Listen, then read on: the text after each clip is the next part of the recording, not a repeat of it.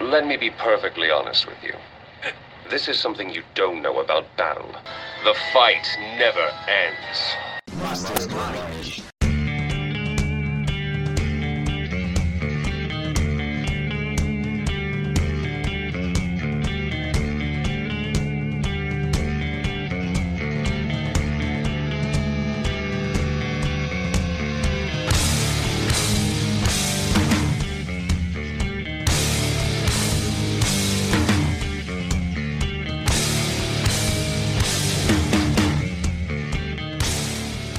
Mastermind, eu sou do Fausto e essa semana vamos falar sobre H.P. Lovecraft, um dos mais controversos autores da língua inglesa, talvez um dos maiores autores de terror do século XX. Ele é século XX, né? É, é século XX. E para me ajudar a desenrolar esse papo, eu tô aqui com o terrível, o inominável, o Deus antigo.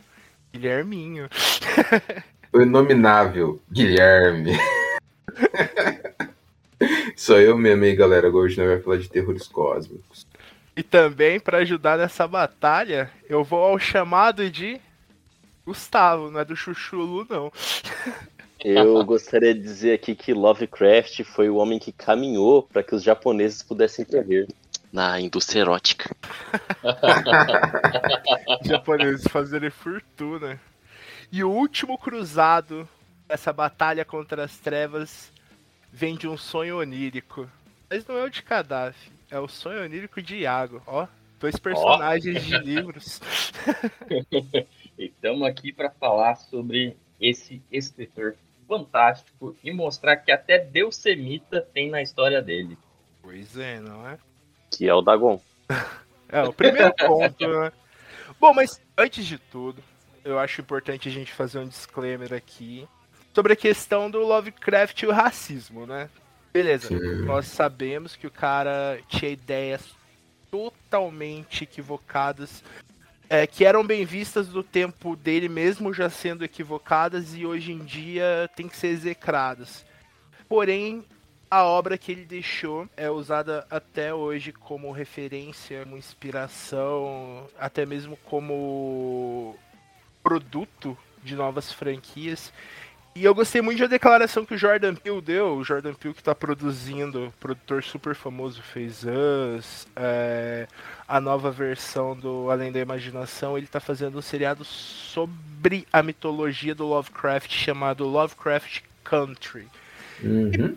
Isso, e, e ele foi perguntado numa entrevista se ele não se incomodava de trabalhar com um autor que tinha esses pensamentos. Ele falou um negócio que eu achei incrível.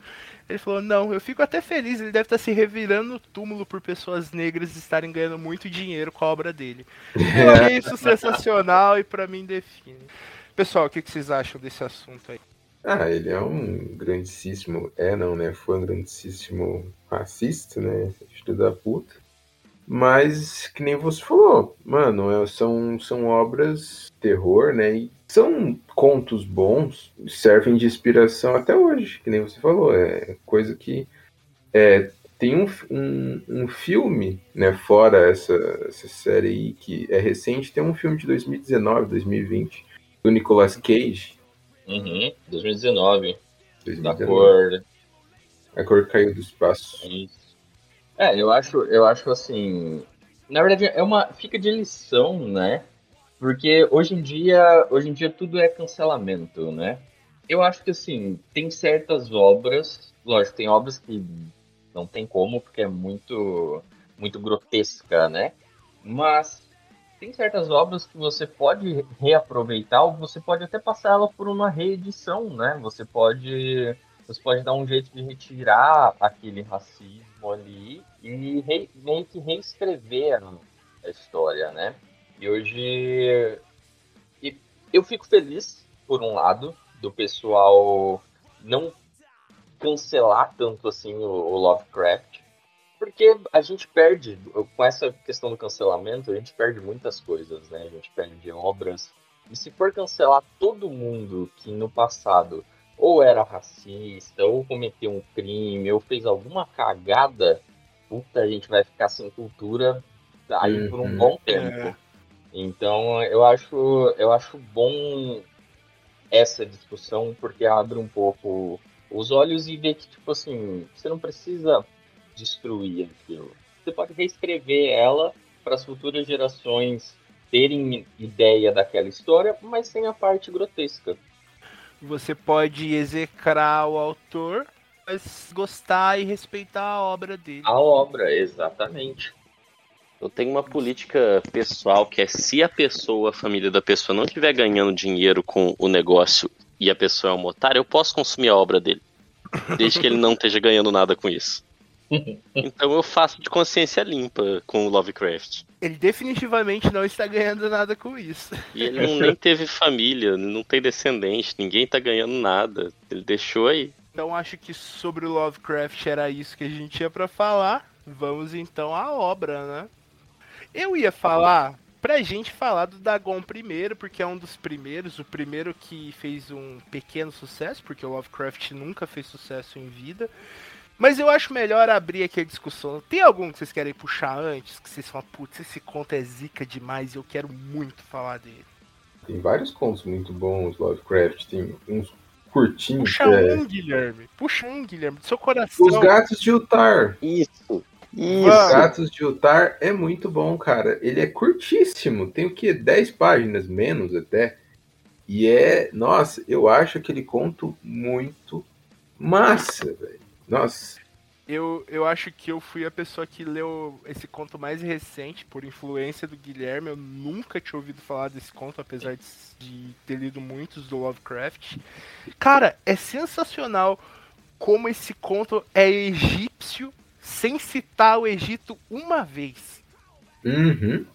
É muito da hora. Tem toda a questão dos egípcios com gatos, o respeito, fazer a oração a um gato. E o moleque O chama nome. Menes, é, que é o nome de um faraó egípcio. Eu fiquei de cara, eu achei. É um terror muito subjetivo, né? Uhum. E o, o Tar, o Tar é mencionado também na Busca Onirica por Gaddafi também. Bu- Busca Onirica por Gaddafi ele cita vários contos, na real. Mas voltando para Gatos de Utar, meu, é muito massa o que acontece, né, com, a- com o casal lá que, que odeia gatos, né, o, o, o como acontece. É muito interessante. E é curtíssimo, cara. É muito legal por causa disso. Começa assim, você lê no estralo. Você quer dar um panorama do que é a história, Gui? O Gustavo? Guilherme. O rolê é. Tem essa cidade, o Tar, né? É, quase um vilarejo, né? É, é um vilarejo, né, na real. Começa o, o conto falando que em Otar é proibido matar gatos. E fica, ué. Daí começa a, a, a história, né? Tem esse, esse casal aí de, de, de idosos que uma, uma- é, tipo, se algum gato aparecesse na casa deles, eles pegavam e torturavam os gatos. Não era só questão de, de matar, era- tinha tortura e tudo mais. Até que uma trupe, né, de ciganos, né, um pessoal passou por essa cidade, ficou lá por um tempo se apresentando, né, fazendo alguns espetáculos. E esse garotinho, o Menés, ele não tinha família, né? Só tinha o gatinho, um gato. Eu esqueci o nome do gatinho, mas. Eu acho É, que o nem fala o nome do gato. Não. Eu acho que não. Eu não lembro também. Esse gato, ele acaba.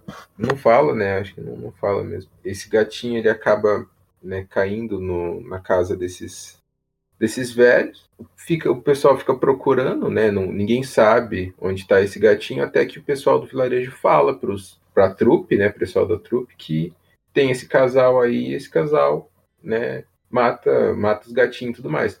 Aí que o, o Menés, assim, no meio da, da cidade, ele é, se prostra, né, de joelhos, assim, e começa a, a rezar, né? Fazer um cântico. E a cidade, tipo, as nuvens começam é, a aparecer assim e tal. E a trupe vai embora. E por dois dias, ninguém vê gato nenhum na cidade. Os gatos de todo mundo desaparecem. Simplesmente some. E é, eles voltam depois de dois dias e fica mais dois dias sem comer, mas eles estão lá de boaça, se lambendo, só na morga. Passa dois dias só good vibes. E o pessoal não, não, não ouve mais se falar dos velhos. Eles reparam na ausência dos velhos por conta das luzes que não se ligam à noite. Isso. Eles já eram reclusos, né? E... É, eles já eram reclusos. Isso. E daí o. A história eu acho que é o prefeito da cidade que tá contando a história. O prefeito da cidade fala que ele teve que se encher de coragem e ir lá ver o que, que tava rolando. Até que ele chega lá e só encontra os ossinhos dos, dos senhores, né? Das, desse casal aí. Os gatos tinham comido todo mundo, só sobrou os ossos. Nossa, mano. É visceral demais. Depois disso, foi instaurada uma lei que é proibido se matar gatos em Utah. Muito bem. Muito inteligente, né? Muito inteligente. Eu não mataria um gato Yutar nunca mais. Nossa, com certeza.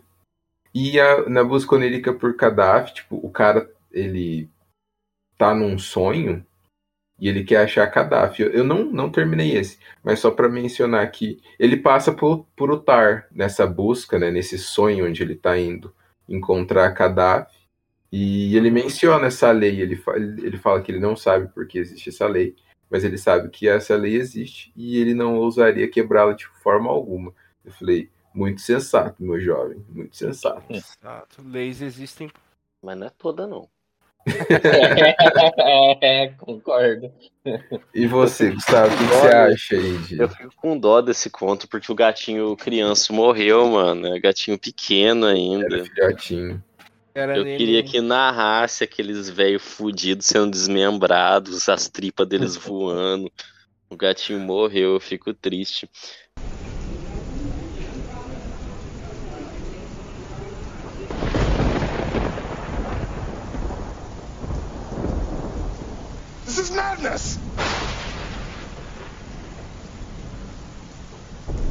Mas vocês querem que eu fale um conto que eu gosto?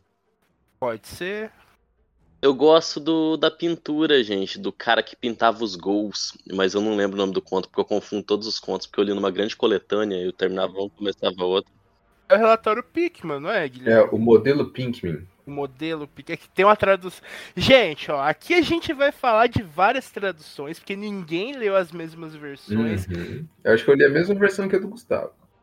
Eu, eu li muito esparçado. Eu li dois da Edra, eu li alguns em coletâneas de contos, outros da internet, então as traduções vão variar um pouco. Só esse disclaimer aí. Guilherme leu exatamente o mesmo que o meu, porque é meu livro que eu emprestei pra ele. Uhum. E, a- e eu li de novo agora, eu baixei no, no Kindle, e é o mesmo livro. É, o mesmo livro. É, quero baixar outros contos, né? Mas é outro livro de contos ou alguma coisa assim. Mas é o, o mesmo que eu já tinha lido. E esse realmente é muito bom também, cara. É, O modelo Pinkman é da hora. É, eu, e tem os dois, né? Tem os dois depois, o Gato de Utar e o modelo Pinkman é citado no, na busca onírica de Gaddafi. Sim, sim, os dois são, são citados. O, o, o Pinkman, se pá, ele apare, até aparece no Busca Onírica. E sobre o que se trata o Pickman? Pô, daí é spoilerzão, mano, mas dá pra dar um panorama. É, dá um panorama sem spoiler. Não, é, ele pinta. é, vai lá. Não, vai lá, vai lá. Você vai explicar melhor que eu, porque você lembra melhor que eu, provavelmente. Eu li essa semana. Então, vai lá. É, tem esse cara, o cara tá contando a história, né? Que nem a gente tá, tinha, tinha falado no antes de, começar a gravação, que o, as histórias do Lovecraft é sempre alguém contando alguma coisa para outra pessoa. Tipo, é depois que já aconteceu. Não é o rolê em si acontecendo naquele momento. É depois que aconteceu. É meio que um método de escrita dele, né? Sim. Porque a maioria dos contos é assim mesmo. É um relato. Isso. É alguém escrevendo uma carta, alguém deixando alguma coisa para que outra pessoa leia e saiba daquilo, né? Para que não se fique perdido, né? A justificativa que praticamente todos dão. Mas então, esse cara ele estava contando que ele se afastou, né, do, do Pinkman a última e estava contando a última vez que ele viu esse cara, esse pintor. É, as pessoas elas não gostam do Pinkman porque ele pinta um horror muito tenebroso, cara, muito real ali. E esse cara que está contando a história, ele gosta, ele não se incomoda, né, com nem as outras pessoas. E o Pinkman fala assim: "Ah, demorou, cara. Já que você gosta das minhas pinturas, vamos lá no meu estúdio que lá vai estar tá a coletânea, o supra-sumo do terror. E o cara fala, não, demorou, vamos então. E é num lugar mó afastado da, da cidade. E o cara até fala assim, enquanto ele tá contando a história, ele, ele tá num bar com outro amigo dele, ele tá falando que ele nunca mais vai andar de metrô. E ele tem medo de. Ai, tem duas coisas que ele tem muito medo. É... Ah, é porão ele não, nunca mais vai andar de, de metrô, né? E hum. nunca mais entrar num, num, num porão e ele começa a contar. Coisas embaixo da terra.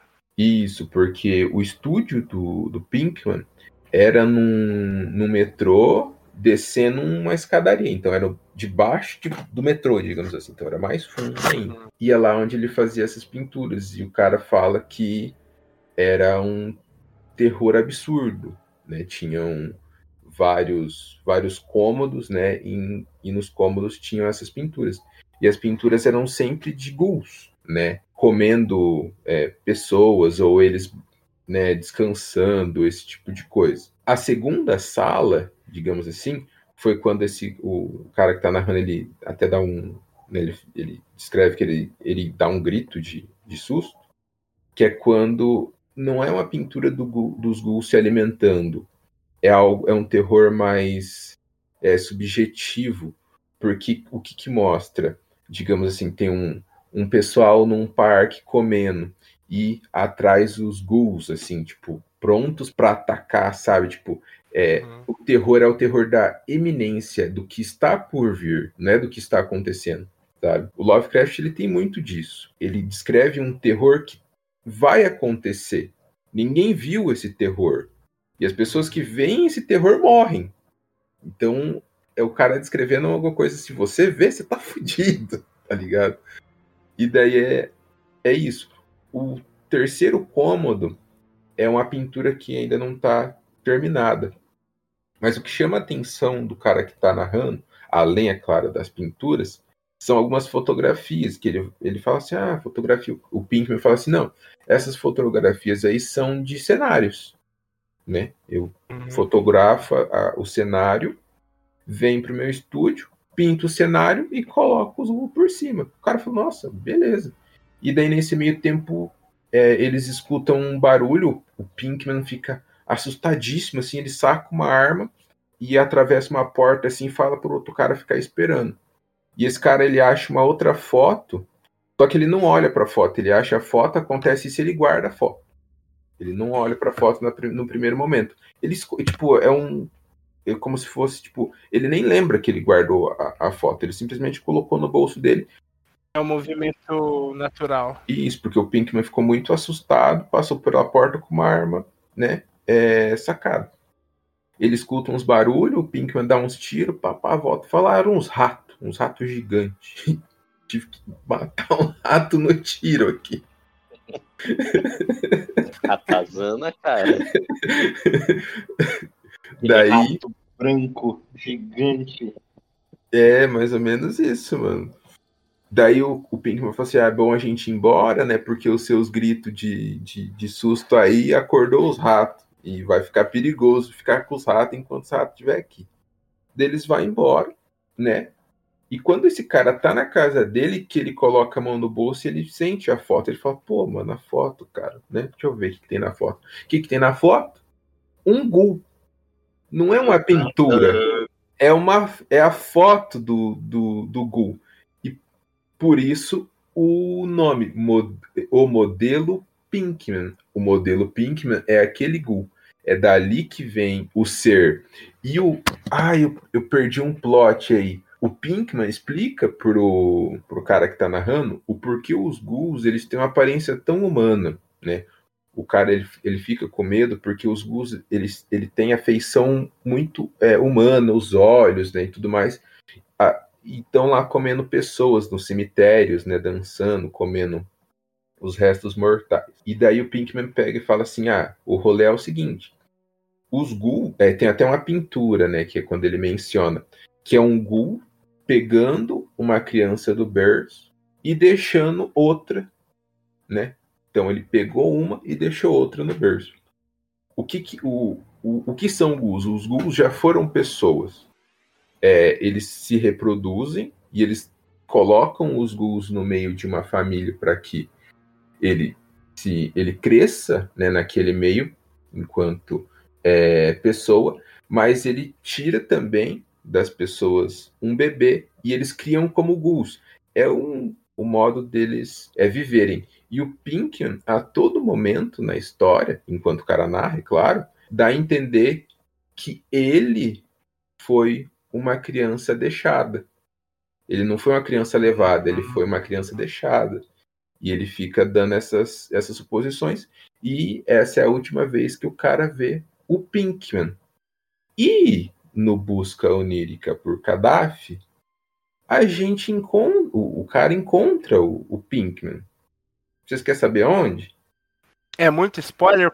É muito spoiler. Conta pra nós, qualquer coisa eu corto. Ah, mas gente, ó. O Gustavo fazer esse disclaimer eu esqueço de fazer. Gente, esse é o podcast do spoiler, gente. É. Que... Amem o spoiler como nós amamos vocês. Mas então, é que é, o plot tá no, no busca onírica por cadáver, porque no modelo Pinkman o cara some. Beleza. Se você for ler o Busca Onírica por Cadáver, você vai falar, porra, mano. O cara de fato era um ghoul. O cara, ele. O, isso. Quando o cara tá indo atrás de Gaddafi, ele tem que subir uma montanha zona lá. E só os ghouls conseguem. E dele chega lá e fala: os ghouls é de boa, mano. Você não tem que ter medo dos ghouls. É só se não chegar perto dele quando ele estiver com fome. É só. E ele conversa com os caras lá e com os ghouls, né? E os ghouls ajuda, é, ajuda ele a, a subir. E o ghoul com quem ele conversa para chegar nos outros é o Pinkman, porque ele ainda tá no processo ali de completar a transformação. Ele não é um ghoul completo ainda. Ele tá se hum. tornando. E aí ele é meio que o intermediário do, dos outros ghouls lá. E o cara consegue subir o, a montanha zona. Só que quando ele chega na montanha zona não era o lugar que ele tinha que ir. Eu achei isso ah. fantástico, cara. Eu falei, nossa, que babaca. Acontece muito na minha vida. Eu vou num lugar e não era lá que eu tinha que ir. Sim, acontece comigo também, mas eu nunca vi acontecer num conto. Então, o cara subiu lá, mas não era lá. É, e pelas narrações do Gui, já dá pra gente ver um monte de coisa do, do Lovecraft, né? Como ele gosta desse medo inalcançável, esse medo uhum. inenarrável, que é nada mais que uma uma ferramenta de da escrita, né? Uma ferramenta da linguagem. Você não dá o, uhum. a descrição para a pessoa para ela imaginar aquilo. Nada do que você narrar vai ser pior do que a imaginação de um. Eu acho isso sensacional. Assim, o, o Lovecraft ele tem isso. Ah, mas ele dá um, uma palhinha do que, ah, tipo, o, o Cthulhu, que é o, né, o, é, é o que tá na cultura. Tipo, se você olhar para uma pessoa e falar, mano, você sabe o que é o Cthulhu? A pessoa vai saber que, é, quem é o Cthulhu, né? O que é o Cthulhu. O Cthulhu Baby. É. é você sabe quem é Lovecraft? A pessoa vai falar, hã? O Cthulhu é, pô, todo mundo conhece, né? E uhum. ele é narrado como é, é, a aparência dele, como é a aparência dos ghouls, como é a aparência dos outros seres, né, que aparecem durante os contos e tudo mais. Mas uma história que é muito, digamos assim, abstrata para mim é A Cor que Caiu do Espaço. Filme também importante. Uma das minhas favoritas. É, porque é, você tem que. É, ele narra, né, ele fala né, o que acontece, mas ele tenta narrar uma cor que não existe. E você fica na sua cabeça, mano, Como, Como que assim? é? Como que será que as pessoas estão vendo essa cor, cara? Isso, nossa, foi uma coisa que me incomodou muito e que me deixou cada vez. Nossa, eu gostei muito daquele conto. Me incomodou essa, essa questão e a minha imaginação ia a mil, assim, pra tentar imaginar como que as coisas estavam acontecendo, cara. E a história, a história é angustiante também, né? Uhum. Eu gosto muito de A Cor que Caiu do Céu. É, por, meu, é um dos meus favoritos por mostrar como a burrice humana pode ser burra. Mano, cai um bagulho do espaço com as cores esquisitas, você não sabe o que que é. Dali a pouco suas verduras, suas plantas começam a ficar grandes, só que com as cores esquisitas. Aí você vai lá e come. Meu amigo, tá, tá- eles falam que cheira ruim. Eles falam que tem cheiro ruim. Os tá desgraçados zoando. vai lá e come.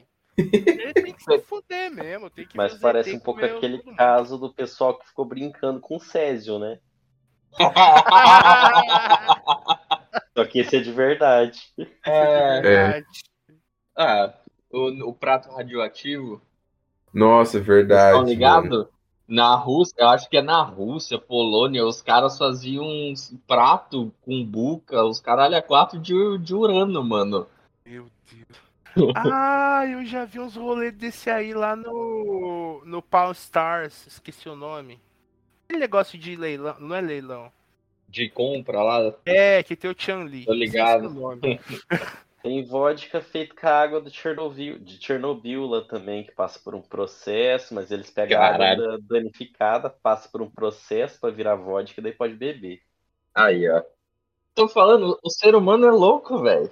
Ser É, o humano- pessoal come, come aquele peixe baiacu que tem um veneno super mortal que se não fizer certo a pessoa morre. É? E aí, até testar sete dias, teve que errar pelo menos seis vezes. É, tem essa, essa comida nordestina aí que o cara tem que cozinhar o bagulho por sete dias, velho. Ah, eu já comi maniçoba. Maniçoba. Aí, ó, o cara sabe até o nome. Maniçoba. É gostoso? Mano, é, pensa assim, é uma feijoada só que sem feijão. Ah, que jeito. É, porque Ué. a, a, a maniçoba, ela é uma, ela é uma planta, tá ligado? Então, assim, ela deixa tudo meio escuro, você faz com carnes também, mas não tem o feijão, entendeu? Ela meio que substitui ali o feijão. É estranho no começo, mas é gostoso, mano. Não é, não é ruim, não. É tipo uma feijoada que o pessoal faz. E você não ficou com medo de morrer? Ai, meu Deus, será que não cozinharam só seis dias? Cara, o pior é que não, o pior é que não. Eu falei assim, ah, velho. Foda-se, vamos, vamos comer essa parada aqui, eu, eu garanto. Eu, Só se vive uma vez. É, Exato. por pouco tempo nesse caso aí. Mas é, é gostoso, é gostoso. Importante dizer aqui que o filme da cor que caiu do espaço é com o Nicolas Cage. É, isso é verdade. E após essas de- demonstrações de burrice humanas, a gente tem o primeiro postulado desse podcast. Quem tava certo era o Cthulhu, errado é o ser humano. É, o ser humano tá sempre no erro, né, velho? Não tem É. como.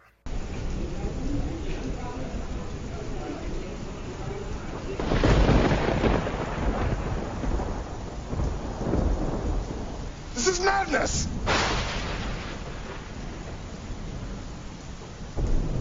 Fala aí, ô Iago, você não falou um conto ainda. Mano, eu gosto muito de Dagon. É um conto, é um conto que, assim, a primeira vez que eu li, eu, eu me recordo que é, ele é cheio de mistérios, né? Ele é cheio de, você vai aos poucos entendendo mais ou menos o que que acontece naquela ilha. É, porque assim, para quem nunca leu aí, está ouvindo, é, começa com um narrador pelo que eu me lembro, me, qualquer coisa me corrijam aí, ele não tem um nome e ele é meio. Ele tem algum. Ele tem problema, né? Ele precisa de morfina. E assim, essa história toda se passa durante a Primeira Guerra Mundial, se eu não me engano. Ele é um soldado ferido. É. E aí o cara tá fudido, saca? E ele é capturado pelos alemães. Tudo se passa numa ilha que eu não me lembro nem se é falado mais ou menos onde fica essa ilha. Ou se é só jogado, tipo assim, é uma ilha. É só jogado, certeza. É só jogado. Eu lembrava de uns rolês do Pacífico, mas não tenho certeza. Ah, então talvez seja. Pode ser, então. Eu sei que era essa ilha aí, e o cara foi capturado pelos alemães, só que nessa história, os alemães são de boa, são gentis. Eles tratam o cara de boa, e aí o maluco Ah. começa a pensar. Naquelas. É, é, mas assim, perto do que se tornou depois uh, a Alemanha, entendeu? Os nazistas. É que ele não era judeu, é bom lembrar isso. Ele era um soldado americano, ele não era judeu, nem nada do tipo. Não, mas é até, é até narrado, se eu não me engano, que naquele ponto ali que acontece a história, os caras ainda não tinham se tornado os nazistas da forma que a gente conhece, entendeu? É como se fosse assim o, o soft, soft nazi, entendeu? Ah, porque depois, porque depois mais pra frente, é, como é que é o nome do? Eu acho que é um ponto também. É o templo. No templo, o, se eu não me engano, tem nazista também. E aí os caras lá já são muito mais filha da puta, entendeu? Já são os nazistas que a gente conhece mesmo. É, e aí, nesse ponto, o maluco começa a tentar fugir, pensar, ele cata uma bolsinha ali com os Paranauê e consegue meter o pé. E aí ele, ele começa a desvendar algumas coisas na ilha, começa a ver ó, estátuas, né? É, um status que tem tipo, uma entidade gravada nela, tem é, hieroglifo. Então a parada é toda misteriosa, tá sempre, a maré tá sempre muito alta, então ah, muitas vezes é citado lama e o cara é difícil de andar pelo lugar, entendeu? Uhum. O cheiro de putridão também. É, então, assim, é, o cenário todo é um cenário muito, muito macabro, né? E eu não sou muito fã de mar. Então, assim, é um cenário que me deixa levemente incomodado, porque eu não consigo me imaginar numa ilha. Eu ia ficar muito maluco. E, e aproveitando, nem eu nem tu, você sabe por que, que os alemães não eram tão ruins? Brian? O Lovecraft morreu em 37, não tinha nazismo ainda. Ok. Ok. Tava começando a querer virar o nazismo e o e o Dagon foi escrito em 1917. Então esse soldado muito alemão é Ah. veterano da Primeira Guerra. Primeira Sim. Guerra Mundial. É. Olha aí. E aí o maluco chega num- numa parte lá, é, ele passa quatro dias andando, até que ele chega. que ele, ele tá tentando fugir, tá indo meio que em direção ali ao mar para ver se consegue algum resgate, alguém passando por ali. E depois de quatro dias andando, ele chega. Ele chega num local ali que parecia, se não me engano, um, um, um abismo, alguma coisa assim, mas é bem próximo do mar. Diga. É um buracão, é um buracão. buracão. Ele chega num buracão gigante, ele olha pra baixo, só tem escuridão, ele fala, ei, caralho, vai dar ruim. E eu lembro que o, o pensamento dele mesmo é de que, tipo assim, ele, ele chega à, à conclusão, mesmo sem saber nome, né, de que é uma divindade, e aí, aí ele ainda chega a citar uma, que poderia ser uma tribo antiga, né, alguma coisa ali que morava naquela ilha, que cultuavam né, essa entidade. É, e aí, quando ele olha para o mar, isso, se eu não me engano, a cena é narrada à noite, né? E aí ele olha pro mar e ele vê uma figura gigante saindo da água e o cara entra em pane, né? Trava Um tudo. choque. Puf. Em choque, o Windows rebuta na hora, velho. E aí ele corre pro bote e tal, tal, tal, pra, pra fugir, mas a fuga dele não é, não é narrada, né? Não. Só é dito que ele se lembra de algumas coisas, ele lembra de uma grande tempestade, que ele gargalhava, ou, tipo, o maluco tava alucinando e vazando. Aí quando ele chega em São Francisco, na verdade ele acorda em São Francisco, como o bicho chegou até lá, não sabemos, Só chuchu, sabe? Só chuchu. E aí um capitão de um navio encontrou ele, tal, tal, tal, e disse que ele tava muito louco, tava delirando, tal, tal, tal. É, E aí ele vai procurar, eu não me lembro se ele pesquisa ou se ele conversa com alguém, mas ele descobre que aquela, aquelas figuras que ele via entalhada e tal, tal, tal, no, no, no, nos pilares e tal, era a, o deus Dagon, que é um deus que os filisteus né, cultuavam. Eu falei, é semita, né? Uhum. Ah, e ele era conhecido, ele é o deus do, dos peixes, né? Tipo um, um Poseidon muito louco aí. E aí o cara depois disso ele vai para casa, só que ele continua delirante, ele toma mais morfina. Então assim é narrado também que o cara é, é nítido, né? Que ele tem ali um um estresse pós-traumático, né? Ele, Ah, o cara tá todo. todo fudido. O cara tá todo lascado mentalmente, né? E a morfina já não ajuda muito, porque deixa ele mais delirante ainda.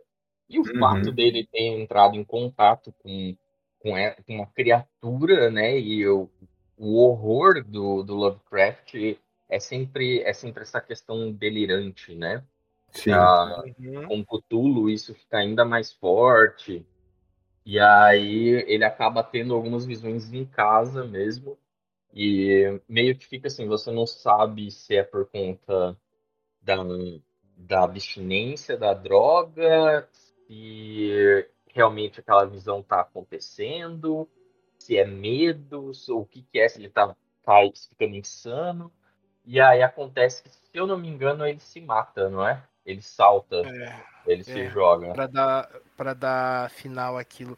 E realmente é super dúbio. Você não sabe se o cara tá doidão porque ele viu o Satanás cósmico ou se é porque tá com falta da droga dele. Era um Exato. remédio, mas tava funcionando como droga. É, mas, Exato. vixe, é, é, é o Kichulo, cara. O Kichulo, todo mundo que vê Kichulo enlouquece. Se não, não morre de na hora ali, enlouquece. Mas uma coisa que eu acho engraçado: o, o Kichulo é o cara lá que fala. É, Kichulo, não sei das quantas, é morto, é sonha. Sonha o quê? É, Cthulhu é, em sua casa em Hila e Cthulhu morto espera sonhando. Isso. E ele espera a conjunção das estrelas, né, para ele acordar. Em dois contos que a gente lê do mesmo livro, o Cthulhu aparece em dois. Falei assim, porra, mano, as conversão das estrelas é rápido, né? Pô, deve acontecer de meia hora. Não. consciência, Guilherme.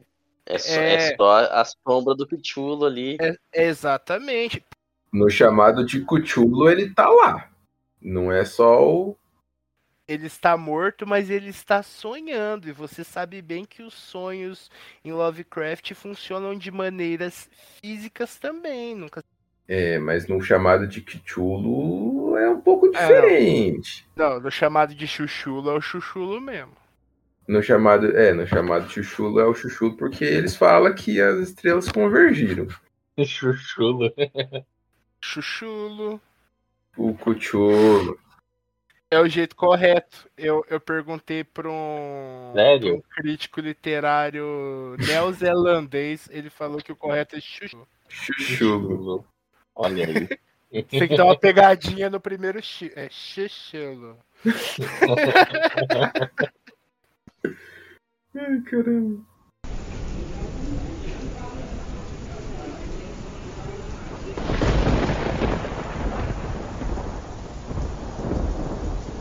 This is madness!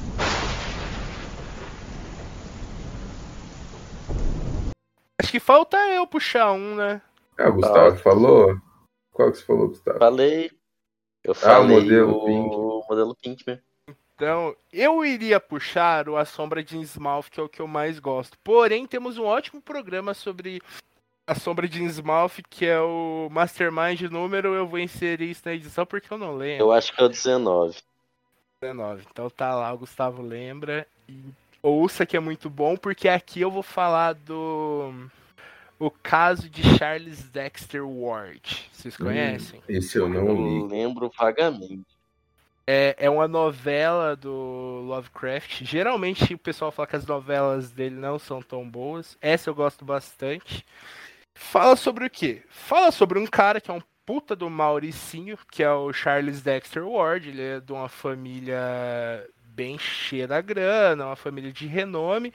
Ele descobre que a, a família dele veio de Salem. E na época que ele vive, estava meio no renascimento da magia. E ele Uh. descobre. É, e ele descobre que ele tem um descendente, Joseph Curwen, que era meio que um bruxo em Salem e vai para Providence em 1692. Nessa ele começa a ficar meio obcecado com o, o, o parente dele lá, o Tetravô, sei lá que porra. E ele começa a fazer pequenos rituais, começam a assumir alguns animais, as coisas começam a ficar estranhas.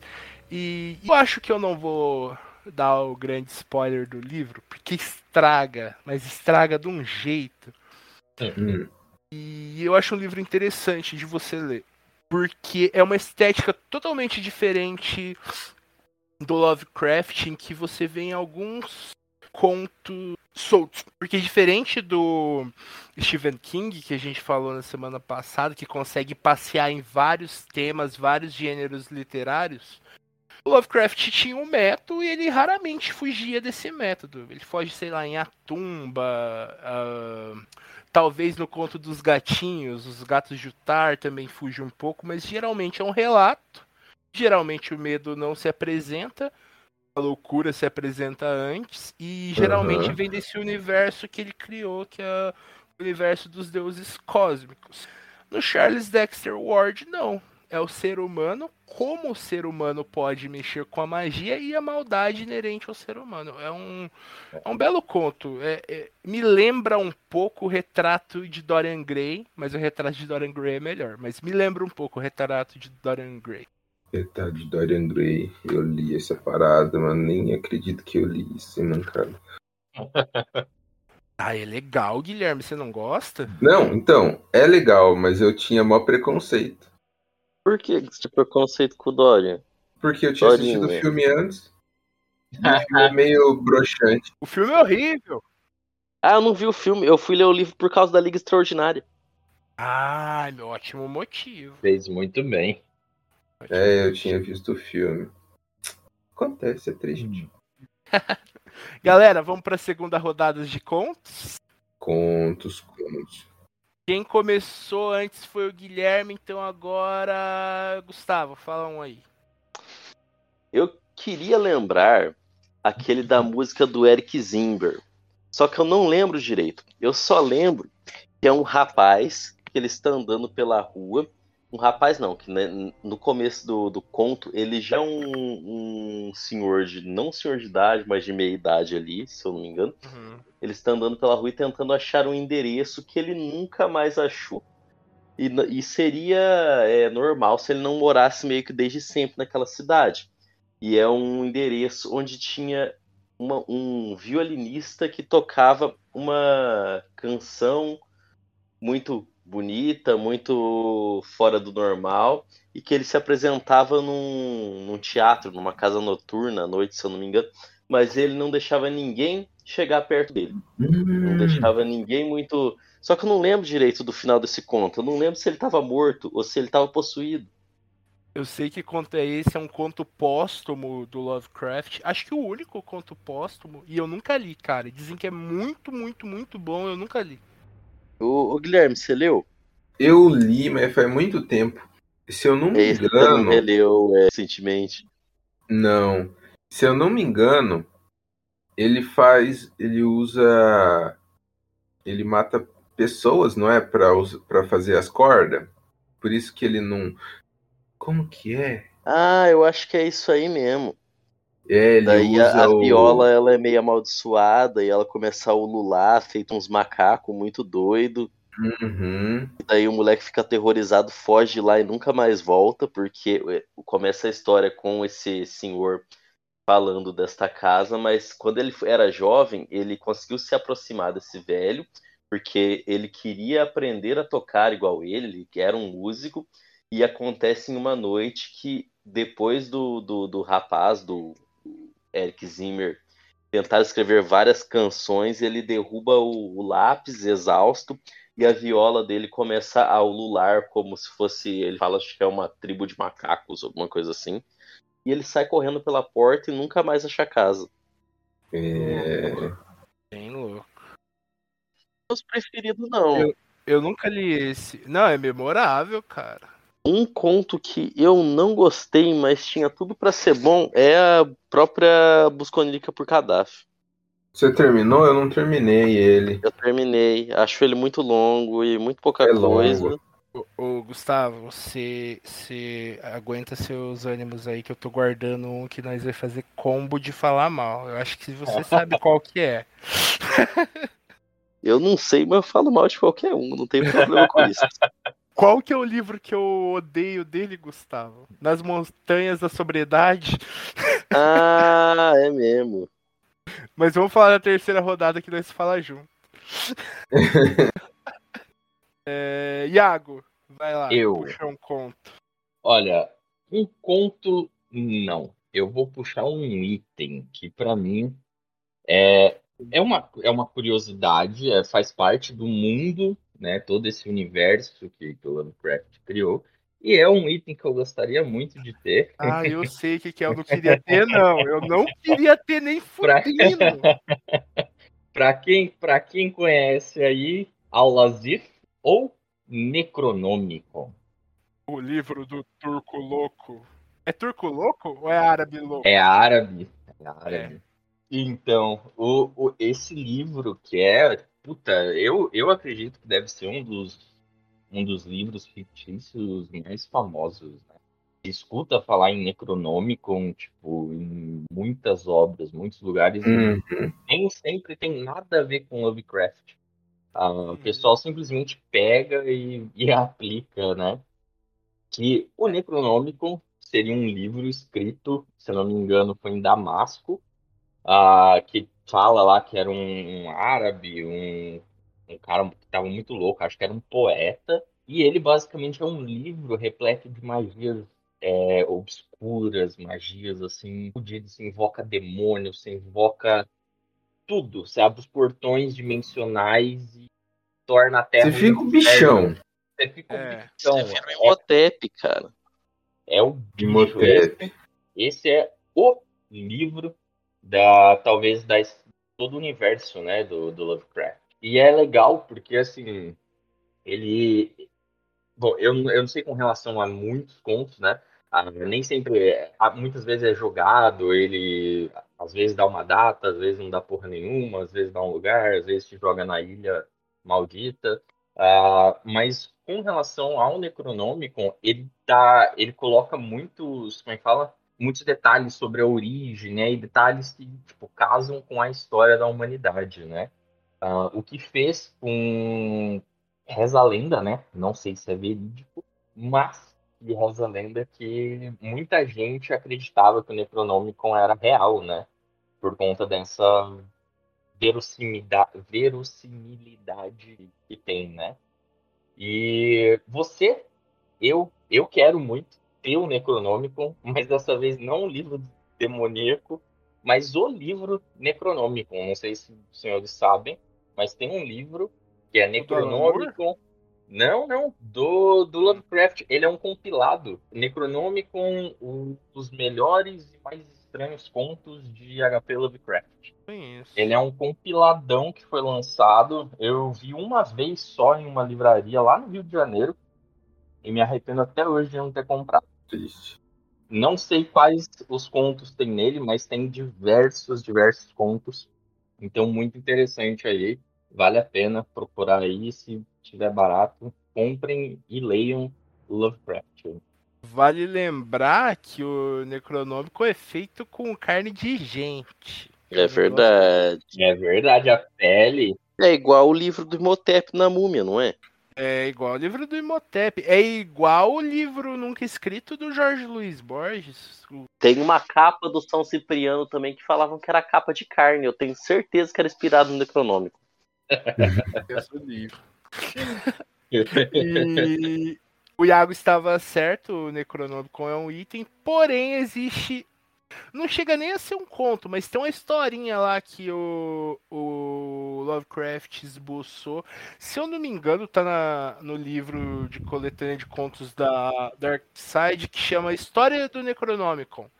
Caraca, Um esbocinho que ele fez. Se eu não me engano, tá na edição da, da Dark Side. E eu achei o, o livro que o Iago falou, só que como tudo que ele gosta tá em inglês, ele não falou isso pra gente antes. É, Edição comemorativa chama Isso. Necronomicon, The Best Weird Tales HP Lovecraft. exato, com a capa preta e o desenho do Cthulhu, ou melhor, Chuchulo. o Chuchu. Bonito, hein? É, bonitão, cara, bonitão. Caralho. E é interessante pra quem quer fazer uma imersão em, em Lovecraft, né? Uhum. É ideal. Os contos deles são, são muito bacanas, né? Os curtinhos são os melhores mesmo. Quando começa a ficar muito longo, você fica. "Uh". Ele perdia a mão, né? Uhum. Ele começava a descrever grama, ele achava que era o Tolkien, um arrombado, caralho. Se for minha vez de puxar um, a gente pode falar disso aí. Pode ser minha Nossa. vez? Vamos, Pode ser, vamos, vai lá, vamos, vai vamos. lá.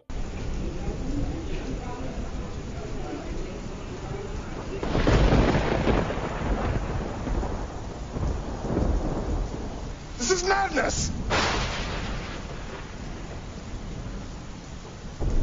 Eu quero trazer aqui a coisa que quase me fez desgostar de Lovecraft. Nas Montanhas da Loucura. Mano, todo mundo paga um pau pra esse livro. Que, ai, Nas Montanhas da Loucura, é a melhor obra do Lovecraft. Ai, meu Deus. Ah, meu pau. Peguei pra ler essa desgraça. Já tinha sido. Não, não sei se o Gustavo já tinha me falado. Não, acho que eu li antes. É, li, li metade do livro, cara. Ele chega na porra da- das montanhas esquisitas lá. O cara começa a descrever pedra. Não é vegetação. Ele não tá te situando no ambiente. Ele fica fa- falando de umas porra, de umas pedras que sedimenta, não sei de onde. E é pra nada, não Ah, serve pra nada na história, é só pra encher umas duas páginas. Fala, olha, esse cristal aqui, ele veio ali, ele é feito meio de cânhamo, veio do Egito do Norte, serve pra porra nenhuma na história dele, esquece o personagem. O personagem ele já tinha andado 4 km e ele ainda tava falando do cristal, tava numa estrada lá atrás. Filho da puta. Não, o Gustavo falou cinco páginas, ele foi humilde. É umas 20, eu não tô zoando. É umas Nossa senhora, cara. páginas narrando pedra. Tem uma parte que. É que não é assim. Daí a história segue, e daí de repente ele. Tem, tem uma parte que ele simplesmente ele esquece a história e começa a descrever os negócios e vai, e vai umas 20 páginas, sem Só parar. isso.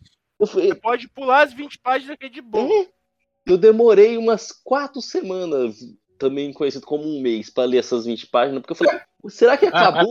será que essa que é a loucura do livro? Esse desgraçado ele quer me deixar louco? É, mano. É- é- ah, Se pá, é isso, mano. Ele, o cara deve- devia ficar olhando pra pedra assim e falando, nossa, aquela pedra, ela é assim. Ele previu a existência do crack, né, Guilherme? É, Cara, ele resolvia isso com uma frase. Nossa, essas pedras tão estranhas. O sedimento tá errado. Esse sedimento devia estar em tal lugar. Meu Deus, alienígenas. Acabou. Era isso, mas não. Ah, porque em 1500 veio uma poeirinha atômica, então devia estar. Mano, que ódio desse livro. Odeio. Esse eu não mano. recomendo pra ninguém, só pros inimigos. Não, eu recomendo pra todo mundo. Se eu passei por isso, o pessoal tem que passar também. Ah, não, eu não desejo esse mal pra ninguém, Gustavo. Deus Ah, vai sair mais forte, mais resiliente. No chamado de Cthulhu ele manda um assim, tem uma hora. É, os, eles correram por uma por uma é, por uma planície que antes era convexa e agora é, parecia côncava e agora era co- convexa. Eu falei assim, mano, como assim? Pra que isso? Depois ele fala assim, pulando correu por um ângulo que a princípio era para funcionar como um triângulo obtuso e funcionava como um triângulo não sei das quantas. Eu falei, mano, eu não sei o que, que é isso. É velho fé da puta, querendo provar pra sociedade que é inteligente, é só É. isso. É o desgraçado Lovecraft fala, olha, eu sou virgem com 46 anos, as pessoas têm que pelo menos saber que essa cabeça aqui de 18 metros carrega um cérebro potente. É, eu estudei geologia na escola. É, mano. Ele queria. Eu, eu sei matemática e eu vou jogar na sua cara. Eu estudei ge- geologia e eu vou jogar na sua cara. Esse tipo de coisa, mano. É isso, é isso. Ai, Ai, que, que horrível. E eles correspondiam com o cara do Conan também, né? O cara do Conan faz essas coisas. Ah, o, o negócio do Conan é homem gostosos. É tipo o Jojo. é tipo o Jojo dos anos 20, tá ligado? Ah, então tudo bem. É bárbaro de tanguinha de texugo. Você nunca leu o Conan? Eu não, cara. Eu só vi o Conan do Schwarzenegger foi suficiente pra mim. Eu não quero outra imagem do Conan na minha vida. Eu tô na mesma vibe que o Gustavo. Gustavo, imagina o Tolkien. Só que em vez de narrar folha, Ah, ele narra os Mook do. ah, não, então eu gostei. Então eu achei legal. Então com talvez eu leia assim. morena e músculos como aço. Os músculos tremiam de tanto. Mano, Mano, isso é literatura erótica, sai fora. Seu cabelo negro e comprido. é. Seus olhos azuis perfurantes. É assim mesmo, eu não tô zoando. Não, mano. O, o, o Conan tinha tesão em homem e o Lovecraft em pedra, é isso. E o legal é que o nome do autor do Conan é Conan.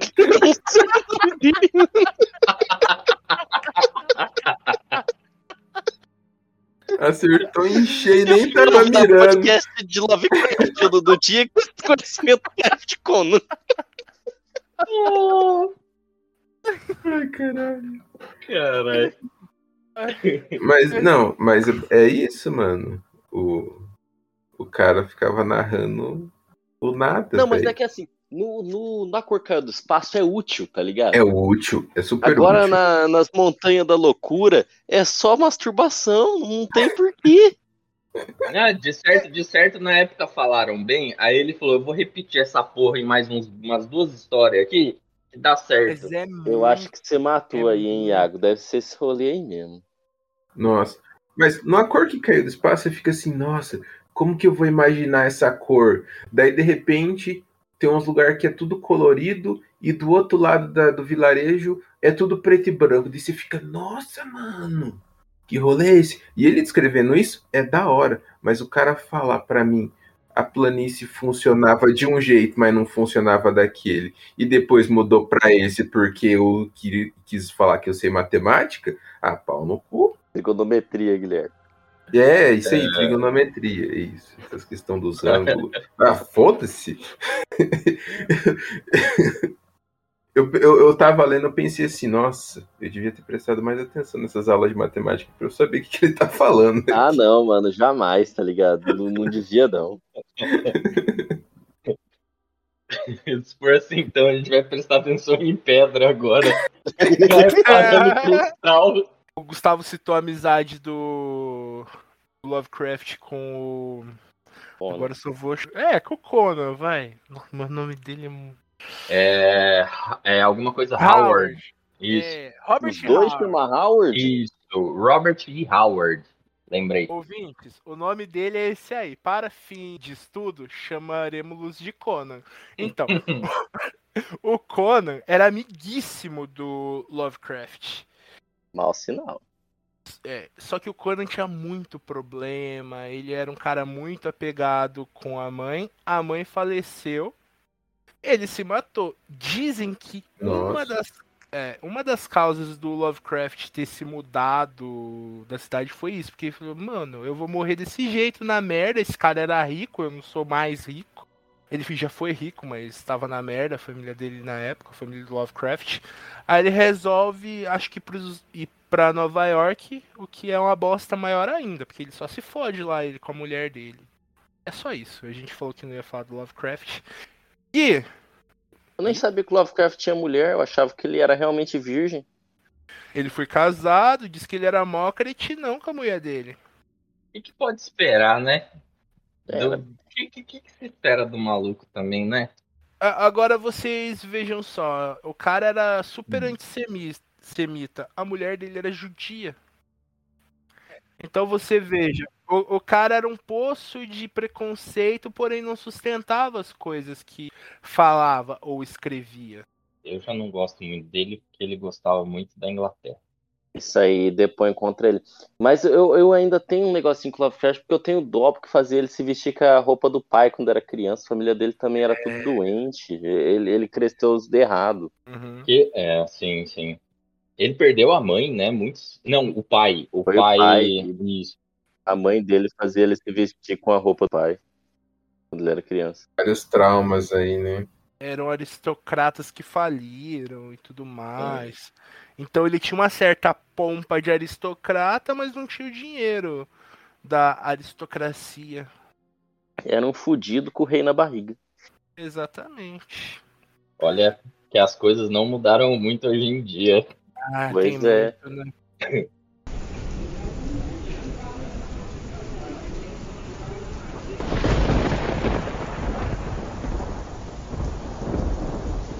This is madness! Ô, Gui, tá na sua vez de falar um conto.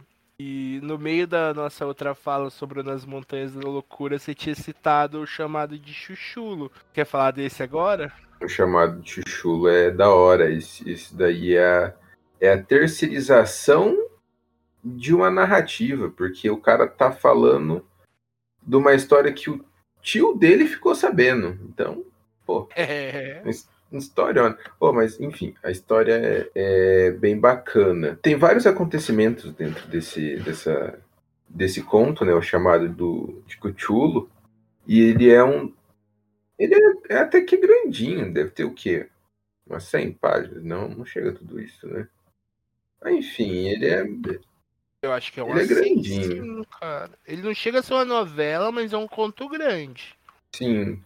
E é então esse esse cara, ele sobrinho de um de um estudioso, né, que fez alguns experimentos, né, um- com um, um jovem que tinha pesadelos né, recorrentes e durante um dos pesadelos ele pintou, né, ele fez uma escultura, é, pintou não, é, ele fez, né, fez uma escultura, esculpiu é, e tinha uns é, hieróglifos assim e tal, e tinha uma uma figura no meio, né, que é o Cthulhu, que é ele é, né, é narrado como é, a cabeça é, com tentáculos, né, uma cabeça de polvo, um corpo humanoide e asas de dragão. Esse cara ele é, cai um- em pesadelo de novo e vai tendo vários é, vários sonhos. Nesse meio tempo, eles ficam sabendo de um acontecimento de 20 anos atrás,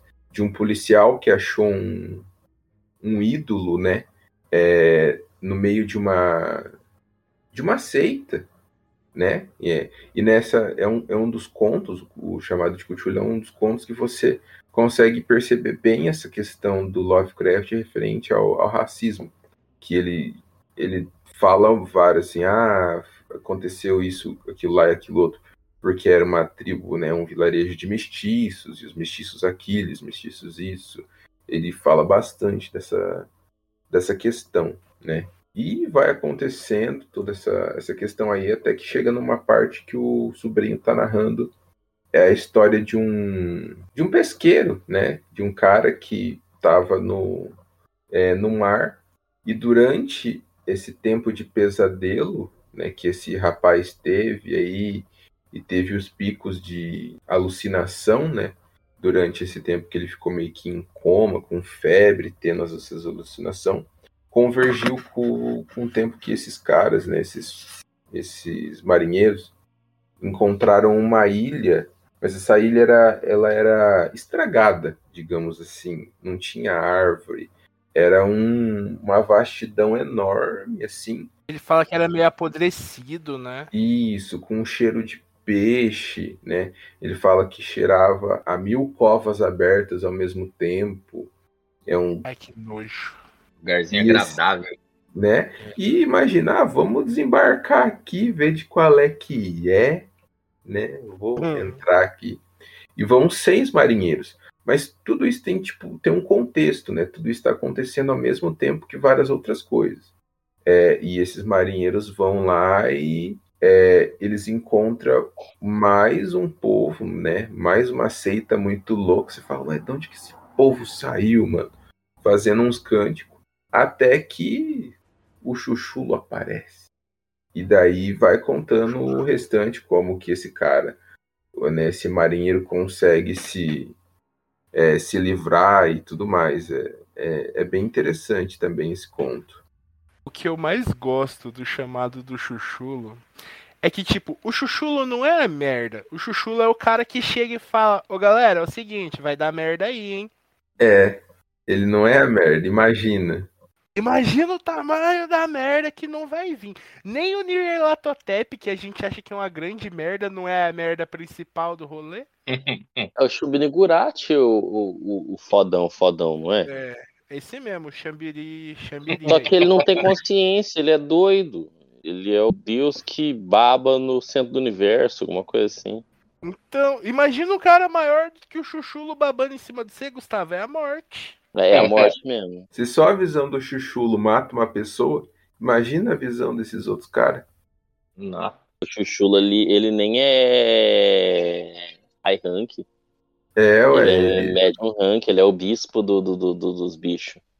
É isso que a gente tava falando, ele é o guardiãozinho ali. Então, galera, vamos, vamos tocar o terror. E isso, isso que é muito louco, né? Ele criou toda uma hierarquia pra esse panteão macabro dele, né? Uhum. Não foi muito bem ele, né? Acho que foi depois, não foi, não? Foram surgindo coisas depois, é. É, É. só que depois ficou meio maniqueísta, como se os deuses eles realmente fossem maus. e Eles não são, né, mano? Eles são só os deuses. Eles só não são daqui, por isso que o povo fica louco. Eles pegam e falam, o Lovecraft fala, né, que é, são, são terrores e o, É, um medo que ele tinha de estrangeiro, isso aí. É, o negócio, ele fala assim, o negócio do, do Cthulhu, né, desses deuses, é causar a destruição, que é, é causar o, o medo, né? O, o rolê deles é esse. Não é que eles são maus, é a natureza deles é destruir, causar o terror. Mas não é porque ele quer matar aquelas pessoas, mas é a questão de tipo, mano, eu apareci, a minha aparição para você é um bagulho tão é, inacreditável, um negócio tão fora da casinha, que você não suporta. A culpa não é minha. É você É. que não tem capacidade para suportar a minha presença. Né? É mais ou menos Não isso. apague a minha luz se a sua luz não brilha, querida. É mais ou menos isso. Que é o que falavam, acho, de Deus, só que eu não sei se é na Bíblia ou se é em algum lugar. Os que anjos. ser humano, é, os anjos, isso, não Uhum. suporta a presença deles. Explode. E É a mesma o fita. Cthulhu, em teoria, é um Elder God. É, ser mano. extradimensional. E falar uma coisa aqui para vocês. Agora, é, algum de vocês já assistiu o desenho da Netflix chamado Final Space? Eu já gosto muito. Eu vi o primeiro Não. episódio, achei muito legal, mas não vi o resto. Final Space é um besterol de titãs do espaço brigando. Eu olho aquilo e falo assim: nossa, mano, imagina o Cthulhu brigando com os irmãos dele. É um desenho muito interessante, velho. Eu tenho certeza que o cara tirou.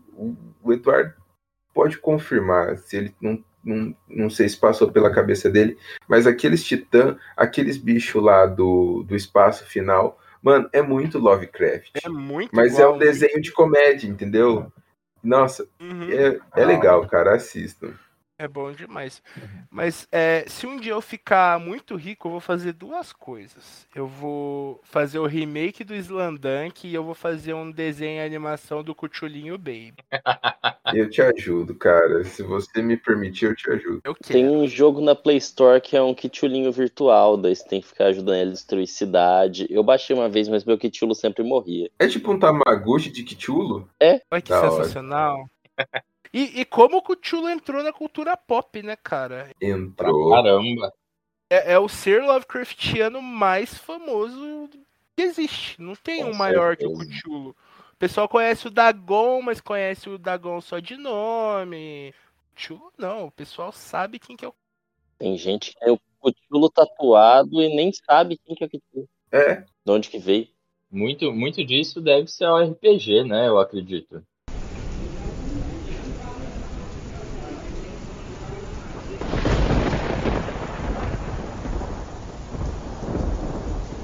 This is madness! Então, o, o que eu queria falar sobre o RPG, tem o RPG baseado no mundo de Lovecraft, Eu, eu tô tentando lembrar o nome, mas é, é Cthulhu Myths mesmo? The Call of Cthulhu, não The é? Call of Cthulhu. É, é isso mesmo. É o nome do conto também. Eu tenho um, tem um jogo, um jogo de PlayStation 4 também, né, que chama Tem, chamado de tem. Cthulhu, mas É baseado no RPG. Tem Hum. uma música do Metallica que chama Call of Cthulhu. Na verdade, tem quatro músicas do Metallica que são sobre é, Cthulhu, sobre esse universo do Lovecraft, cara. Ah, você tá zoando. Verdade, em álbuns diferentes, assim. Eu vou pegar aqui os nomes, calma aí. Nossa, se você falar pra mim que From, From Who the Bell Dolls é, é, é, é do Lovecraft, eu vou pagar muito pau, que eu adoro aquela música. Sobre o RPG lá. É, por mais que ele tenha o nome do Cthulhu, ele é visivelmente baseado no tipo de loucura que acontece em Dagon. É, eu acho que a imagem do Lovecraft muito atrelada ao Cthulhu. Você fala em mitos Lovecraftianos, você tá falando de Cthulhu. É, é raro não ter essa referência aos seres cósmicos. Eu acho que foi. É, é a Magnus. O- É a Opus Mar. Ah, sei lá, é o livro que fez sucesso pra caralho dele. Ah, grande obra.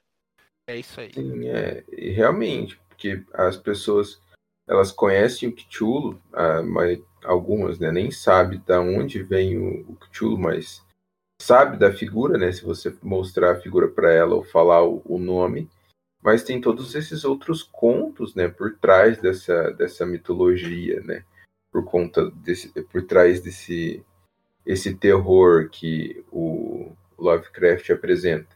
E é um terror bacana, ele é bem cruzão, assim, né?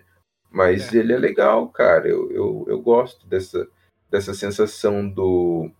O Stephen King, né? Ele, ele escreve, você tá presenciando o terror ali naquele momento e você tá vendo, é, né? Lendo e vendo o terror acontecer.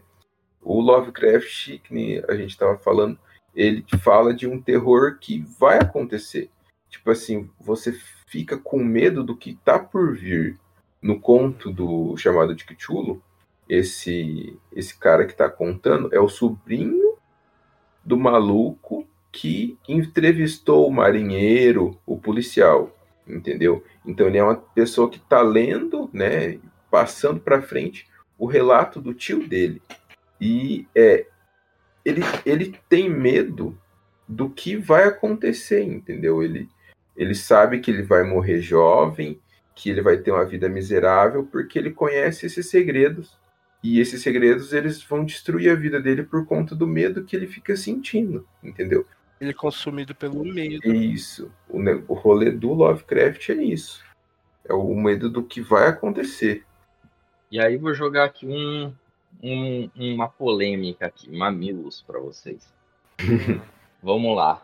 Os senhores consideram Lovecraft como o pai do terror moderno? Hum... Pô, velho. Por que, que você foi falar moderno? Eu tinha uma resposta tão boa se fosse só terror. É porque, é porque assim, muita gente, porque antes dele, né, caros ouvintes talvez não conheçam, também recomendamos aqui que leiam Edgar Allan Poe, É, de Garland Poe. que é considerado por muitos o pai do terror. Por mim também, eu ia falar dele. Exatamente, exatamente. Mas aí vem uma outra galerinha que para crescer o Lovecraft começaram a colocar esse termo de o pai do terror moderno. E aí o que, que os senhores acham disso? Eu tenho muito pouco conhecimento de Edgar Allan Poe, então eu não posso é, opinar. O, eu só li um conto dele que eu acho que chama O Gato, ou chama O bom. Gato Preto. É, o gato preto. Bom pra caralho. É bom pra caralho. Olha, o que eu posso dizer é que eu gosto mais de Lovecraft do que do Alan Poe, mas eu acho que o Alan Poe é mais relevante pro terror. Na verdade, eu acho que os dois têm a mesma relevância, porque os dois trouxeram é, coisas que estão aí no terror até hoje, que são os elementos que são usados até hoje. Mas eu não sei se foi o Alan Poe também que trouxe o Gato Preto, por exemplo. Aquela pegada mais gótica, estilo Tim Ah. Burton. Isso, isso aí acho que foi o Alan Poe, sim. Então, isso aí é o pano de fundo do terror. Sim, não é, eu, eu acho assim, o, talvez na minha, na minha opinião, Lovecraft é, talvez é o mais conhecido, né? É o mais popular por conta da, enfim, RPG, a cultura pop no geral que abraçou, né, o universo Love, Love, Lovecraftiano, Mas, né? Iago, eu também acho que o pessoal conhece, mas não lê, tá ligado? Eu acho que o pessoal Ah, leu sim. mais Tim Burton do que Lovecraft. Embora Lovecraft seja mais conhecido. Concordo com o Gustavo. Ele é mais reconhecido por filme, jogo e tal. É que nem ele falou, Sim. o pessoal sabe quem é, mas não leu. Sim, não, com certeza, com certeza. Mas assim, eu tô falando de fama, popularidade Uhum. entre, entre as pessoas, né? Mas assim, eu, eu pra, tenho pra mim também que, que o Edgar Allan Poe é o, é o maior, né? Realmente o pai. Porque ele influenciou também o Lovecraft, né? Ele basicamente criou o gênero. Uhum. É muito complicado. Mas são dois ótimos escritores. E vou aqui falar a música do Metallica, hein? Ó. The Call of Cthulhu, ou Chuchulo, que agora, eu- agora que eu sei que é Chuchulo, eu vou falar Chuchulo pro resto da vida. No álbum Ride the Lightning, é, aí tem The Thing That Should Not Be, do Master of Puppets. É, cadê, cadê? All Nightmare Long, do Death Nightmare Long. Magnetic. Ah, não, Nightmare Long é. É, influenciado. É influenciado por Lovecraft também. Mas essa, é- é- essa aí é cover? Não, foi montado. All Night Long não é do Lionel Rich? All Nightmare Long. All Nightmare Ah, Long. tá. Eu entendi errado. E aí temos, por último, do, do álbum Hardwired to Self-Destruct, é Dream No More. Dream No More. Dream No More, que começa com. Eu acho que é essa daqui, pra quem conhece Chuchulo. Você, é as duas primeiras frases da música que fala He sleeps under black seas waiting, lies dreaming death. Então, Uhum. assim, é, é, o, é o chuchulão, mano. É o Chuchulo. Olha só que massa, velho. Sabe outro lugar onde o Chuchu aparece e não é pouco, não? Os Hum, videogames. Porra, Bloodborne é um jogo que bebeu, mas bebeu bonito na fonte do Lovecraft. É praticamente. É, praticamente. Vamos jogar o Chuchu. Todos nós aqui gostamos muito desse game. Vocês acham que. Não tem nem como não achar que não é referência, né, gente? É tão descarado. Mano, até você sem saber o que, que você é, é igual um Smalf. É igual o maluco do Smalf lá que Uhum. descobre que no final é peixe. é. Tem o vilarejo de Innsmouth, Gustavo, sabia? Na DLC tem. Não Igual- sabia, eu ainda nem Sim. passei o primeiro boss. Tá lá. Eu tô platinando Monster Hunter agora, tô, tô abandonei. Qual que é o nome da, da última música que você falou mesmo? é Dream No More. Dream No More. Ô Iago, mas você joga no Play 4? Jogo, jogo, jogo. Vem pro time do Monster Hunter, cara. Vem pra guilda Fairy Tail. Então, cara, eu, eu não tenho jogo, mano. Queria muito. Ou será que eu tenho? Eu acho que eu não tenho. Daí você compra, né, Iago? Ó, Iago, não cai nessa, não. Eles me convenceram com esse papinho aí, Iago. Cara, e fala aí, Eduardo, você se arrepende? Eu não, é bom pra caralho. Se eu pudesse, eu tava jogando agora. Ó, sabe? Tchu, tchu, tchu, matar dinossauro. Tchu, tchu, tchu. É muito bom matar dinossauro, cara. Se eles não Ai. assistindo, então eu mesmo matava eles. O ódio que você tem. É, é ódio e trabalho em equipe com seus amigos. É só coisa boa. Olha, eu vou mandar gravar isso na minha lápide. Se os dinossauros não fossem extintos, eu mesmo matava eles. Boa referência. Gente, mas no, no Monster Hunter não tem Lovecraft, não, gente. É porque tiraram os bichos da água, né? Tinha aqueles bichos É. da água antigamente. Terror abissal. Mas fala aí, o, o cara lá, o mangaka, que infelizmente morreu, também não tem Lovecraft? Ou eu tô enganado? O Miura? Kentaro Miura. É. De leve, mas tem um pouquinho sim. É de leve, Ah, eu, eu identifico mais Hellraiser lá do que Lovecraft. realmente. Hellraiser. Ah, a questão dos dedos, né? É, são cenobitas praticamente. Mas é, já que a gente trouxe pra esse rolê do mangá, cara, tem o Goltanabe. O Goltanabe fez duas adaptações de contos do Lovecraft. Aqui no Brasil só saiu uma, que é o Cão de Caça e outras histórias. Meu, é lindo, maravilhoso. Você fica com o cu na mão. Tem um conto, é o que. Eu não vou lembrar o nome, não sei se é o Cão de Caça, mas é um que tem dois rapazes correndo. Mano, você fica com mais medo que no conto. Tá ligado? E saiu pela JBC já faz algum tempo, não sei se vocês acham. Mas se acharem, comprem, porque é uma adaptação sensacional da obra do Lovecraft. Uma das melhores que eu já vi. Da hora, mano, da hora mesmo. Filme tem uma porrada, né, mano? Tem o Enigma do Outro Mundo. Eu só conheço o Enigma de Outro Dagon, é, a cor que caiu do espaço. Aquele lá do. Nossa. Aquele do peixe que vive na banheira da menina, forma da água. Forma da. É verdade. A menina que se apaixonou por um peixe. Começou tudo assim naquela do, do, do Smalf. A, som... é, a, a, mon- a- a montanha de Smalf, a sombra de Smalf, é isso, né, mano? É. Caralho, eu tava procurando um negócio aqui pra um punch, pra uma piada. E vocês estavam falando não sei o que de obra, aí entrou em, em, em mangá. Aí eu falei, eu vou procurar um hentai com tentáculo aqui pra soltar o nome e deixar, né? Só que Ah. agora você falou de apaixonar por peixe. Ah, é Eu bem tô isso. vendo, eu tô vendo aqui o nome do negócio, Súvia. Depois pesquise, cara, que bizarro. Mano, Súbia, meu pai amado. Súvia. Como? Súvia. Súvia. Súvia. Súvia. Súvia. Isso aí não é coisa de squirt, não, né? Isso não é coisa de Deus, não. Coisa de Deus não é. Ai, mano.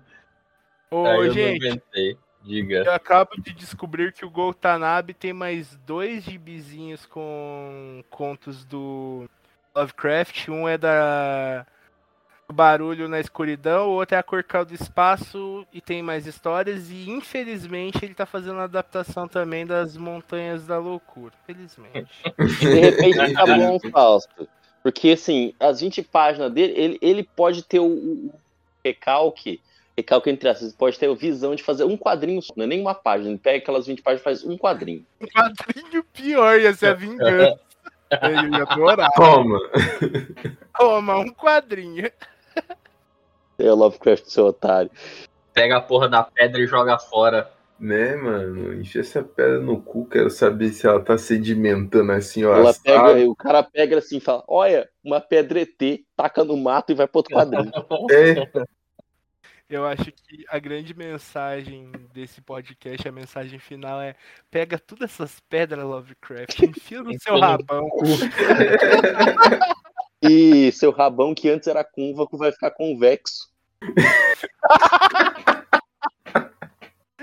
É, muito Seu bom, rabão muito bom. Vai ficar numa busnírica até encontrar.